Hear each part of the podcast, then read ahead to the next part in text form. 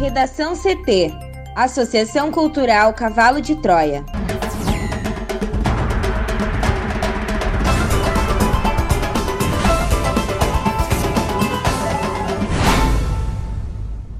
Agora, no Redação CT. Incêndio destrói duas casas na zona sul de Porto Alegre. Capital mantém vacinação de idosos com 85 anos ou mais durante o carnaval. Câmara pode votar na quinta-feira MP que facilita a compra de vacinas.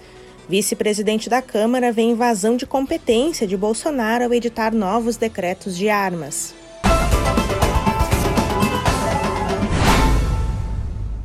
Eu sou a jornalista Amanda Hammermiller, este é o Redação CT, da Associação Cultural Cavalo de Troia. Sol entre nuvens em Porto Alegre, a temperatura é de 26 graus. Boa tarde. Sol aparece na maior parte do Rio Grande do Sul no decorrer desta segunda-feira, mas com nuvens e períodos de maior nebulosidade em que o céu fica nublado a encoberto na maioria das regiões. Na capital, a máxima é de 30 graus. A previsão do tempo completa daqui a pouco. Um incêndio destrói duas casas na zona sul de Porto Alegre. A repórter Juliana Preto traz mais informações. Duas residências foram destruídas em um incêndio na manhã desta segunda-feira na zona sul de Porto Alegre. O local do fogo é conhecido popularmente como Vila dos Quicos, entre a Avenida Icaraí e a Rua Doutor Campos Velho, no bairro Cristal. Amanda, esse lugar é um conglomerado de casas em vias tão estreitas que nem passam carros. E de acordo com os moradores, a primeira casa pegou fogo pouco antes das 8 horas da manhã. E as chamas atingiram também a residência dos fundos que só ficou com um banheiro de pé. No local do incêndio havia uma grande quantidade de roupas e papelão, e ninguém estava na casa no momento das chamas. Três cães foram salvos em uma força-tarefa de emergência organizada pelos moradores, mas infelizmente um gato acabou morrendo. O Corpo de Bombeiros teve de usar o terreno de uma lavagem próxima ao local do incêndio para conseguir aproximar a mangueira, já que não foi possível acessar o local pelas vias da vila. Um dos agentes usou uma escada para subir no muro e de cima jogar a água. De acordo também com os bombeiros, não foi possível identificar a causa do incêndio, mas observaram que a explosão ouvida por moradores deve ter sido por causa de um botijão de gás de cozinha. A Secretaria Municipal de Habitação de Porto Alegre enviou equipes até o local para dar assistência às famílias e a Defesa Civil também irá ao local. A Fundação de Assistência Social e Cidadania, a FASC, irá distribuir roupas aos atingidos. Segundo o secretário municipal de Habitação, André Machado, o casal que teve a casa queimada vai ficar temporariamente na casa de um vizinho. Além disso, ele informou que o Departamento Municipal de Habitação deve construir uma casa de emergência para as famílias. Depende, no entanto, de viabilização de um terreno, o que ainda está sendo definido. Porto Alegre mantém vacinação de idosos com 85 anos ou mais durante o carnaval. Thaís Uchoa.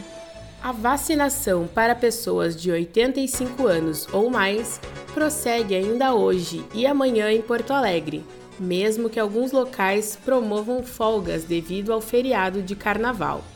Os idosos podem procurar uma das nove unidades de saúde ou no drive-thru do hipermercado Big, na Avenida Sertório 6600, das 8 da manhã às 17 horas. A unidade de saúde Santa Cecília, embora seja um dos locais de vacinação, estará fechada na segunda-feira de carnaval. Essa é a única unidade que não é administrada pela Secretaria Municipal de Saúde e sim pelo Hospital de Clínicas de Porto Alegre. É preciso apresentar um documento de identificação com CPF e comprovante de residência.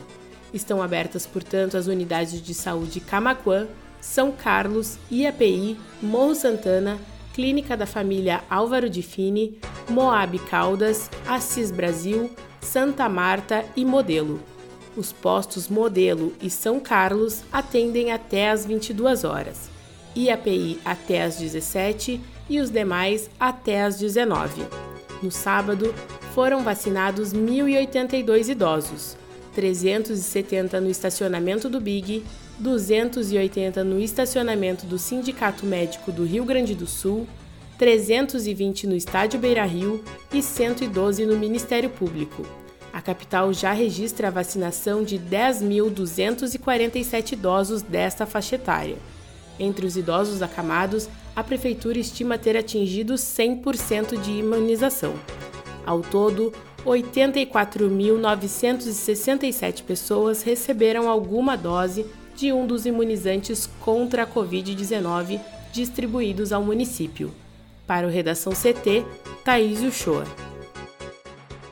A cidade do Rio de Janeiro vai interromper a vacinação da população carioca nesta quarta-feira, segundo o prefeito da cidade, Eduardo Paes, do Democratas, por falta de doses da Coronavac, o imunizante produzido pelo Instituto Butantan contra o coronavírus. O anúncio foi feito em postagem nas redes sociais nesta segunda-feira.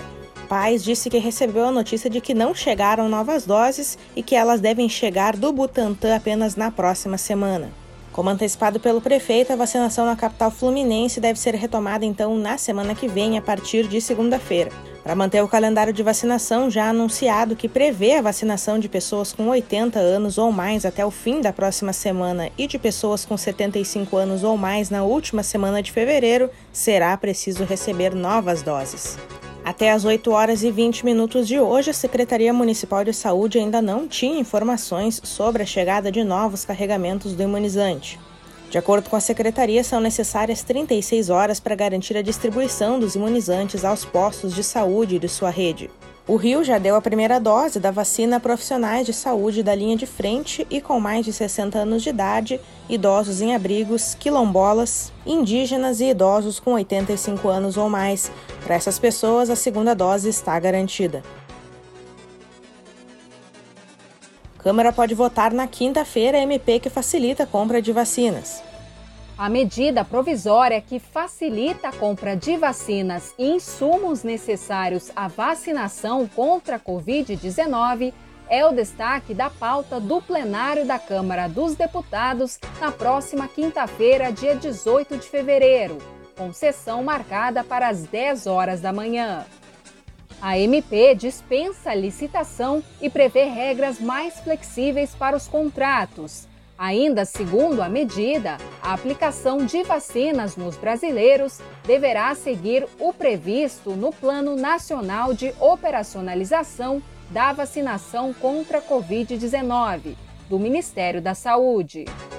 O texto retoma a autorização para que a Anvisa aplique rito sumário para insumos e vacinas aprovados por autoridades sanitárias dos Estados Unidos, da União Europeia do Japão, da China ou do Reino Unido.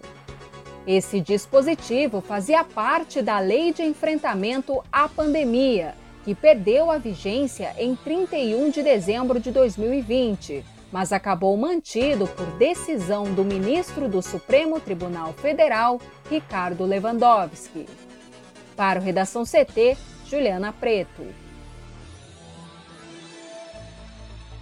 O primeiro vice-presidente da Câmara dos Deputados, Marcelo Ramos, do PL do Amazonas, criticou a decisão do presidente Jair Bolsonaro de ampliar o acesso a armas no Brasil por meio de mais quatro decretos.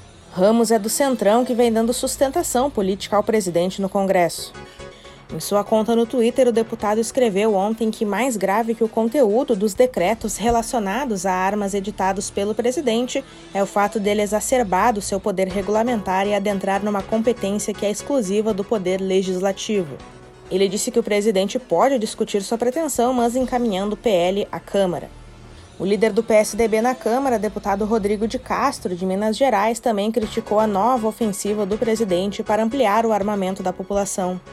Também no Twitter, ele escreveu que o enfrentamento da pandemia, o avanço da vacinação e a assistência aos brasileiros sem renda devem ser a prioridade do país e sobre as quais deve haver uma união de esforços e comprometimento.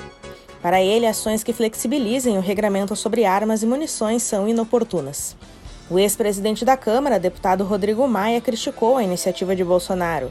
Segundo o parlamentar, o presidente acha que seu mundo extremo representa o país. Para ele, o povo não quer armas, a população anseia pelas vacinas.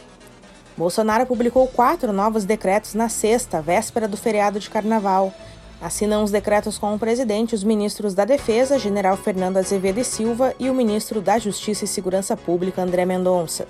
O presidente passou de quatro para seis o limite de armas de fogo de uso permitido que um cidadão autorizado pode adquirir. Os novos regramentos também mudam no limite de munições que os chamados colecionadores, atiradores esportivos e caçadores podem acessar. Atiradores e os caçadores passam a poder comprar anualmente até mil unidades de munição e insumos para recarga de até 2 mil cartuchos para cada arma de fogo de uso restrito. No caso de armamento de uso permitido, a limitação é de até 5 mil unidades de munição e insumos para recarga de até 5 mil cartuchos para cada arma. Nos casos de determinadas categorias, como policiais, magistrados, membros do Ministério Público e agentes prisionais, há ainda autorização para a compra de duas armas de uso restrito. Em outra frente, Bolsonaro retirou uma série de itens do rol de produtos controlados pelo Comando do Exército, facilitando a aquisição desses objetos. Um decreto estabelece que deixam de fazer parte dessa categoria os projéteis de munição para armas até o calibre 12,7 milímetros, além de acessórios que aumentam o potencial ofensivo dos armamentos, como miras telescópicas.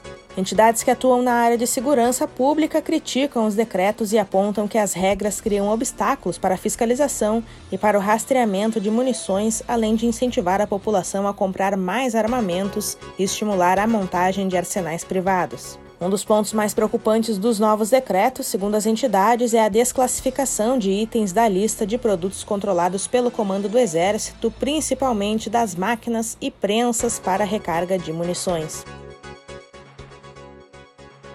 No Redação CT, agora previsão do tempo com Juliana Preto. A segunda-feira começou com tempo instável no Rio Grande do Sul. Algumas cidades registraram chuva na madrugada, como Ibirubá, Rio Pardo, Santiago e São Vicente do Sul.